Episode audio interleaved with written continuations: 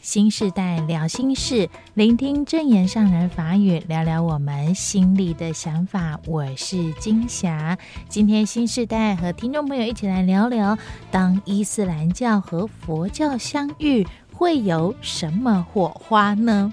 其实想想，各个宗教啊，同样都是倡导着慈悲喜舍，也就是大爱，可以用爱一起来跨越种族、宗教的隔阂。而最近，《古兰经》的经典修复这个事件，又再次见证了这两个宗教的相遇和相互的尊重。这事件的开端是来自于土耳其的慈济志工胡光中师兄，他。是一位虔诚的伊斯兰教徒，不过他也是慈济正言法师的弟子。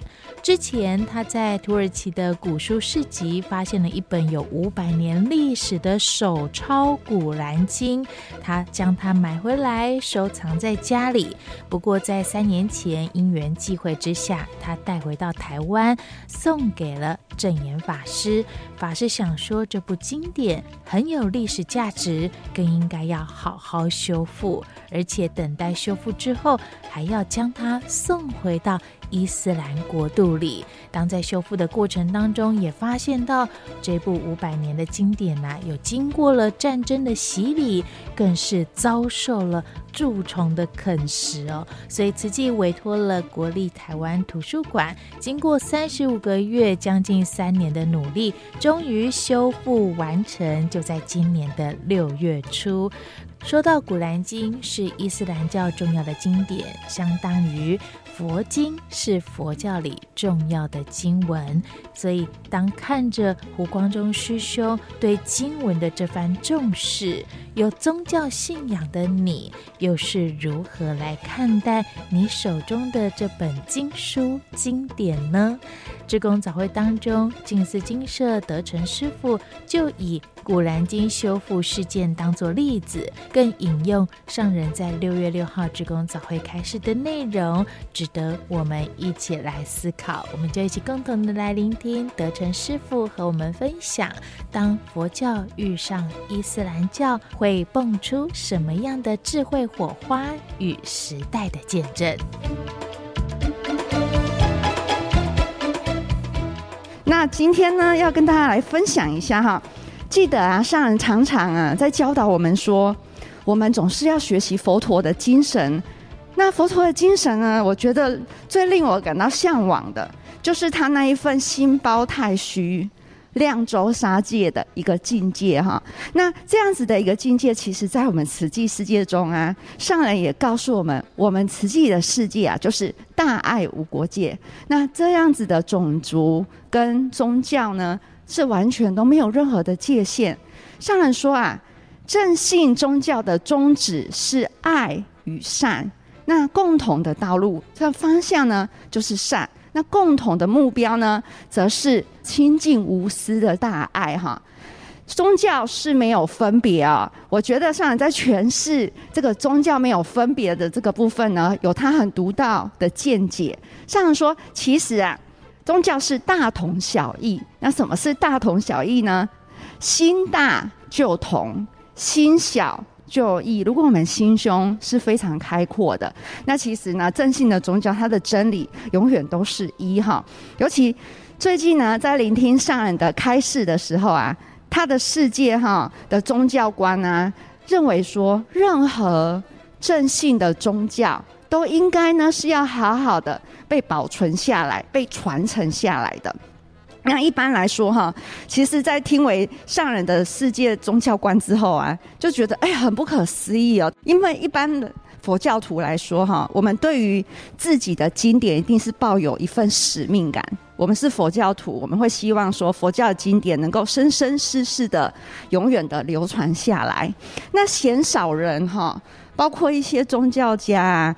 他们会对于自己以外的宗教的经典，会积极的去保存跟传承下。我觉得这是一件非常少见的事情哈。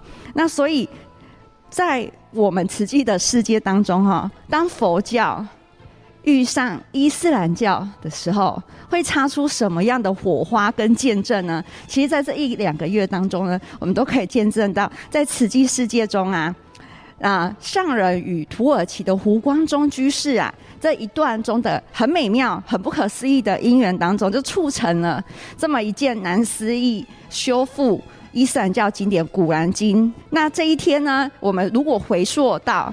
呃，二零二三年六月五号的这一天呢，就是在胡光中呢与国立台湾图书馆的修复团队，这团队当中呢的成员都其中包括了的曹翠英馆长、徐美文博士，他们等人呢呈上修复完成了五百年手抄的《古兰经》，以及呢还有那个复刻本都一起呈现给上人哈。这总共呢历时了三十五个月哦。总共将近三年的时间了。那画面中这个照片呢、就是胡光中居士啊，他非常恭敬的念一段《古兰经》给上人听哦。那回顾这整个因缘的一开始，我们如果去做一个历史的溯源，时间点我们就来到了二零二零年的七月五号这一天，胡光中居士啊。将他的父亲珍藏的《古兰经》送给上人。那一天，他送了上人两本哈。那上人看了之后呢，就萌发了哎，他想要修复《古兰经》的这样子一个念头。隔了两天之后，这本历史非常悠久、五百年的《古兰经》啊，就交给图书馆的团队来进行修复。那么，以下我们就来看一下这一段新闻的回顾。一本是二十年，一本是五百年。手抄本，我把两本《古兰经》都送给上人。泛黄斑驳的书体是拥有五百年历史的手抄本《古兰经》，慈济志工胡光中将这本传家之宝赠予正言上人。《古兰经》对穆斯林来讲，它是一个非常珍贵的一个真主阿拉的礼物。那这个古董呢，是我们在呃伊斯坦堡的这个旧书市场里面碰到的，然后找到的，曾经也被台湾博物馆收藏过哈。我相信，在瓷器能够把这一个传家宝能够保护得更好。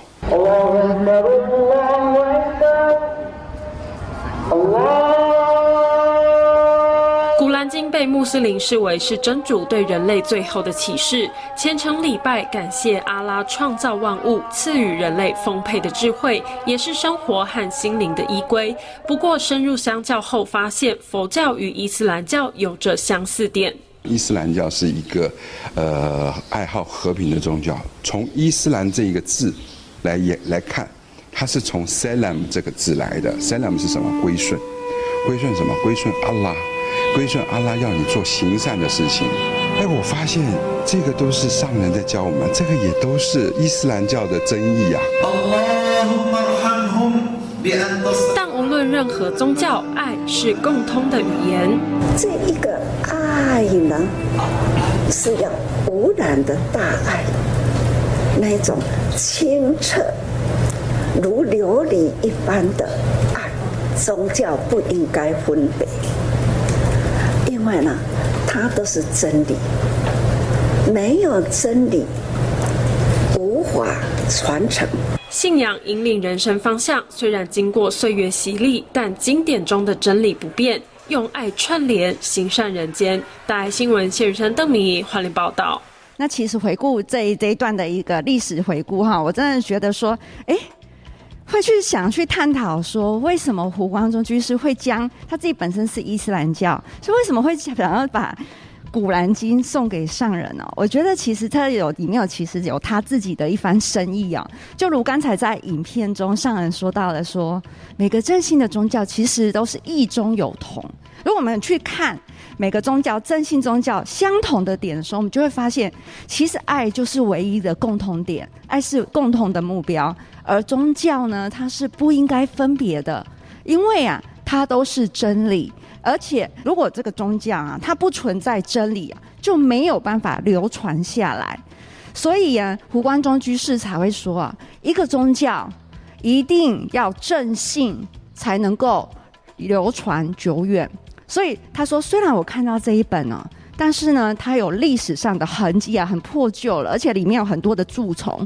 但是呢。胡光中居士觉得呢，它是非常非常有价值的哈。而且呢，这本手抄本呢是目前呢、胡居士因为他的爸爸。他们很很喜欢父子很喜欢收集《古兰经》，这是他们目前呢在土耳其找到历史，目前是历史最久的手抄本哦，而且是在土耳其的伊斯坦堡中呢，在很多的市集里面好不容易才找到的这一本书，所以他就说，为什么他会想要把这一本《古兰经》呈给上人？他说，因为上人呢是我所见呐、啊。尊重各种不同宗教，而且是说到做到的人。我当时就想，这胡光中居士他自己回忆，无论呢送新的译本，或者是原文古籍，上人呐、一定会珍惜与恭敬来看待。所以刚才影片当中呢，胡居士又说他就是这个就是他的传家宝，他要把这个传家宝呢很恭敬的献给上人哦。所以我就想着啊，就是其实刚开始对于《古兰经》修复的这一个事件呢，自己平时不并不会想太多，好，就是觉得这是一件非常欢喜而且很有意义的事。直到呢，在聆听上人志工早会的一段开示的时候呢，哎，上人先是回忆他早期哦抄经啊，然后刻经的回忆呢，之外呢，我自己听到觉得很。不可思议，很很震撼的一个点哈，是上人他会想要去收藏，并且去传承其他宗教的经典，并且去弘扬它。这是让我觉得，呃，听刚开始听到的时候，觉得内心是好像一颗石头丢进心里面，产生了一些涟漪哈，觉得很不可思议。上人就说，我就想着，能不能其他宗教的经典也把它收藏传于后代。这有道于人间，有道理可以传给人间。这样的宗教呢，是值得收藏，而且值得去弘扬的哈。所以这样说，为什么他会想要去啊、保留其他宗教经典？因为上人说，我们众生哦，每个人的根基都不一样。有些人他呢偏好佛教，有些人他能接受的是伊斯兰教。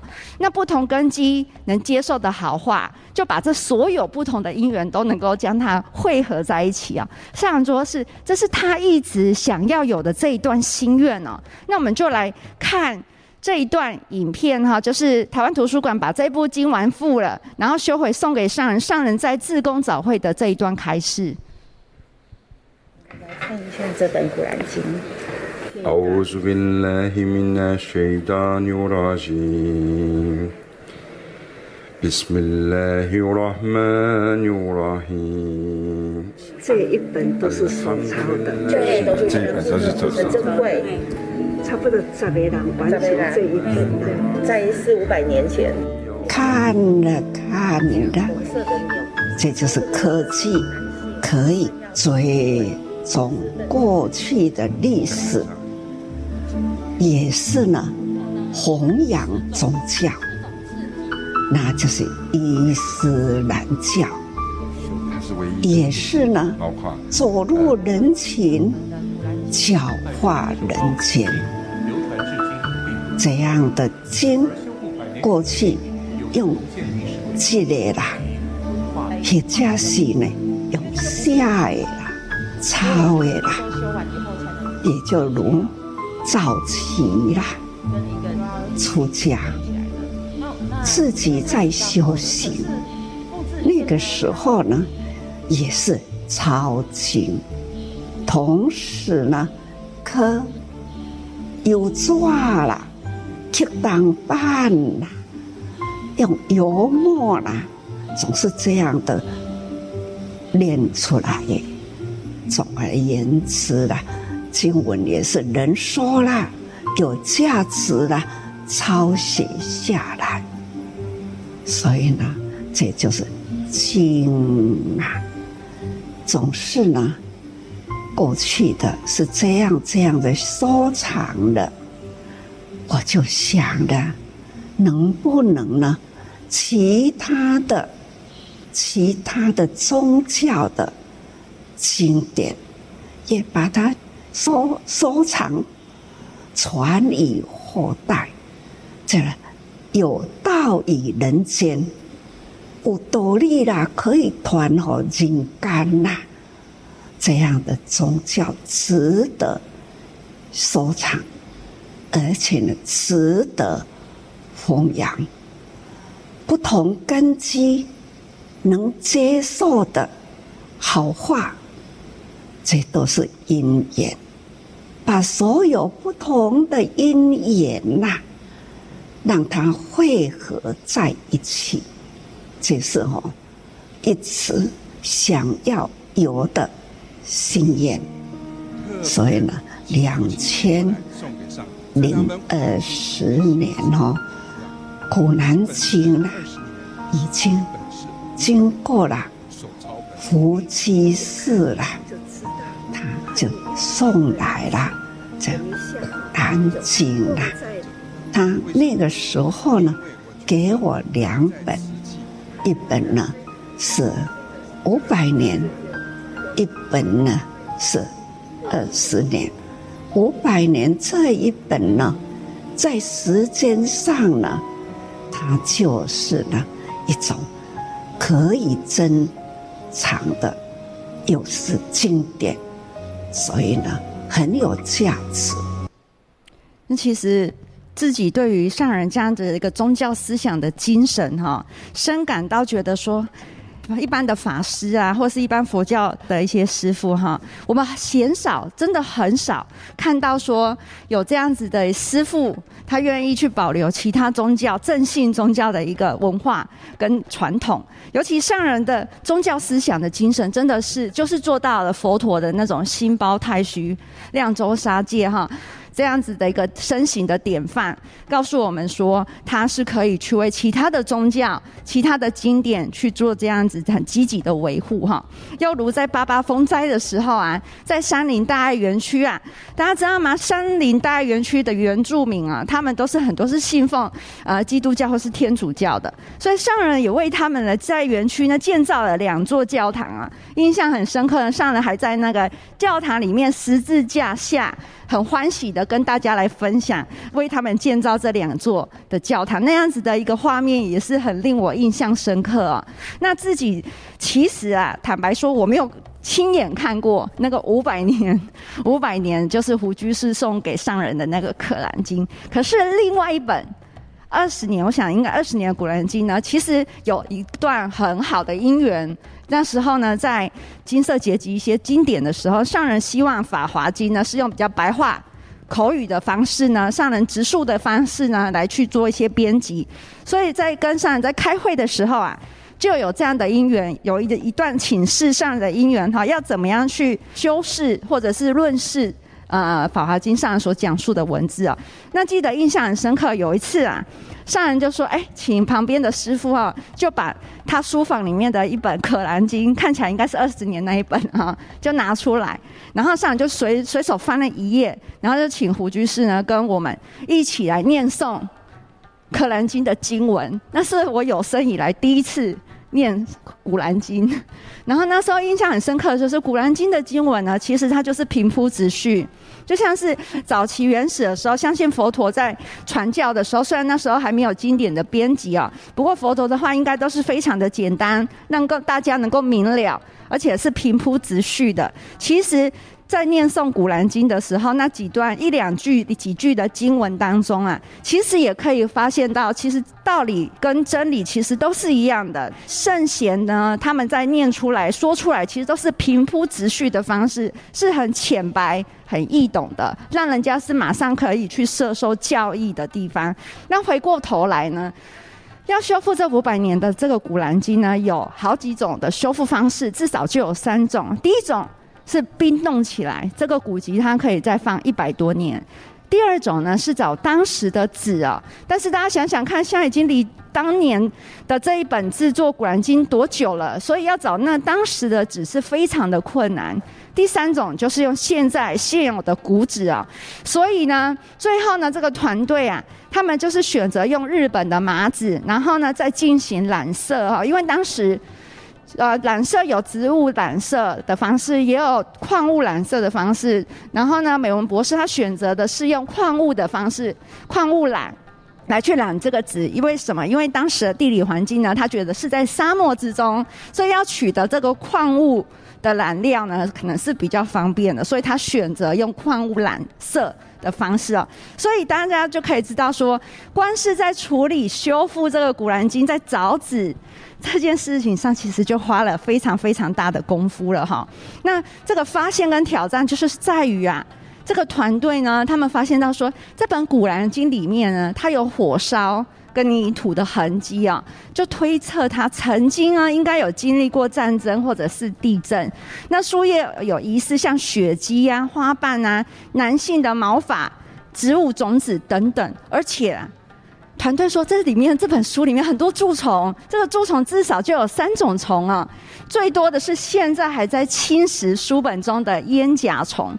所以这个团队一开始呢，他就是要先做一些低氧除虫的这样子的一个处理哦。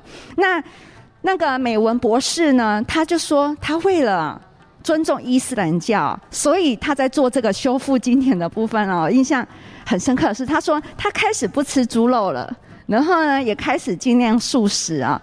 然后科副本他说他不用坚持不用皮革动物的皮，因为他说呢，呃。因为可能是因为这个原因，他很虔诚哈，然后又是毒素，所以进行的这个工程呢，真是觉得好像有比较快一点。他觉得这是因为他自己啊、尊重经典。那他还看到，他也看了许多中东方面的一些历史啊书籍，才知道啊，当时能够抄写，这是手抄本嘛，能够抄写《古兰经》的呢，是要有那种在当时地位很高的尊贵的男性。他才可以抄写这一部《可兰经》哦，而且呢，团队中呢，博士们他们也发现到说，这本书呢有十几位的手抄者，从书留下的毛发就可以推断，大部分当时能够阅读经典的呢都是男众、男性哦，所以男性真的是比较有福报了哈，可呈现当时的中东那种社会的风气哈。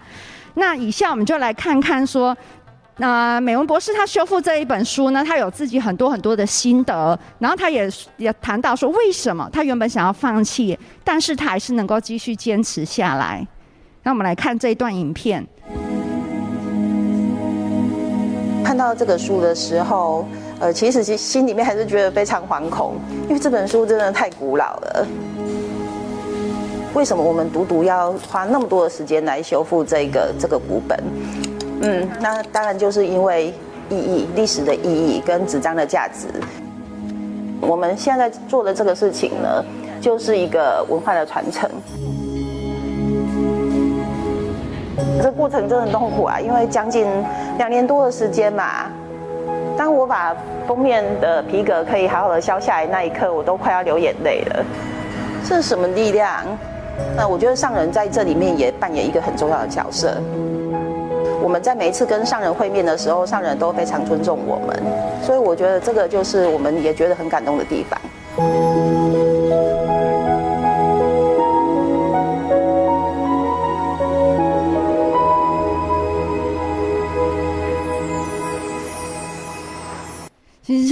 听到美文博士他在谈这一段的时候，我自己内心是很感动的，因为呢，就是因为他那一份的尊敬跟恭敬啊。你看他在修复，他不管是在除虫啊，或者是在蝙蝠，或者是在纸啊，发现他非常非常的用心啊。觉得胡居士啊，他去年从土耳其带了两个银色的盒子哈，回来送给上人，希望呢这个。古兰经啊，修复完毕的时候呢，能够装置在这个古兰经的这个盒子里面。他们真的非常非常的有心啊！听说是到很远很远的地方去，才找到这两个适合装古兰经的这样子的盒子啊。那我把它拍照起来，里面呢写了这这些字啊：奉大人大慈真主之名开始。可兰经封套，这胡居士，我想这应该是胡居士他标注在这一个盒子里面的哈，可见可以想到说，你看连伊斯兰教徒他们对于自己的经典都是如此用心的保存，那何况是身为佛教徒的我们啊？大家有没有回回头来思索一下、思醒反省一下，说，诶，那我们平常在家里我们自己的经典摆放哈？是不是是不是也是这么的恭敬，这么的虔诚去放置我们的经书？诶，这也是值得我们好好去省思的部分。那以下我们也来听听看这一段呃简短的开示。伏击室，他为了为了师父想要把他好好的珍藏，他回到了土耳其，据说了他们开车跑了好远好远呐，多少公里呀？去找这这一个盒子，很立体，很细工呐，立体的雕刻刻出来，它是有文字的哦。这两个盒子呢，一个是要收藏五百年的正本，那一个盒子呢，就是。要换的，就是呃复制的这一本，总是呢这两个盒子啦，啊呢送回来，从土耳其送回来啦，总是呢我很感恩。其实又当我让我想到说，去年呢，啊胡居士在送这个盒子的时候，其实大家都非常的欢喜哦，因为就是感觉到说，真的，如果我们用心对待我们的经典呐、啊，不管是什么宗教，你都可以感觉到这样子的价值又加成了。尤其是上人说啊，不管是什么样的宗教，宗教各异，但是真理是一哦。上人就提到说，在早会的时候也提到说，就像是伊斯兰教跟佛教，我们都觉得忏悔。这两个字是非常重要，因为人呢，我们累生累世六道轮回，造了很多的罪恶啊。那如何修行，就是要忏悔啊。同样也都是说忏悔这两个字啊，同样也都是说人是原本就是有罪，我们天生就是有带业来到这个人间的，所以现在呢，就是要虔诚忏悔。那另外一个，我觉得。在尊重生命这边呢，同样也是体现在佛教跟伊斯兰教里面。也是伊斯兰教，他们也是非常的尊重生命。他们的经典呐、譬如说在哈迪斯的圣训里面呢，就有提到这两句话。第一句话，我相信大家听了一定都觉得很熟悉：不要让肚腹呢成为动物的坟墓啊！就上人也是跟我们这样子讲一模一样的话，我们的肚子里不要成为动物的坟墓，对不对？道理真的都是一样的。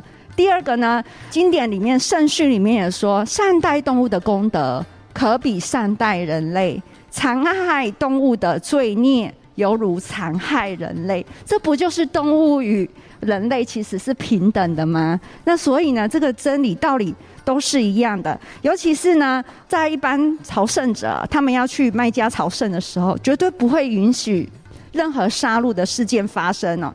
譬如说，他们去朝圣的时候，如果有圣徒看到地上呢有一只昆虫啊，他会示意的他的朋友要小心哦，不要踩到这一只昆虫，然后把这一只昆虫移到别的地方去。就想到说，我们慈小的孩子有没有下雨天的时候把蜗牛，然后移到别的地方去，就是可以知道说，哎，其实宗教的那份爱跟尊重生命，其实都是。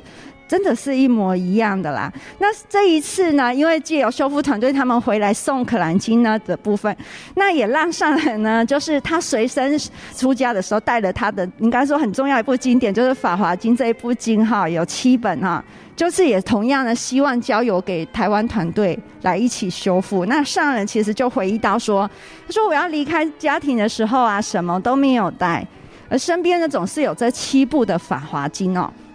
所以他就随身带出来了。上人说跟着我这么多年了哈，就是这一部的《法华经》，所以我读《法华经》、抄《法华经》、说《法华经》。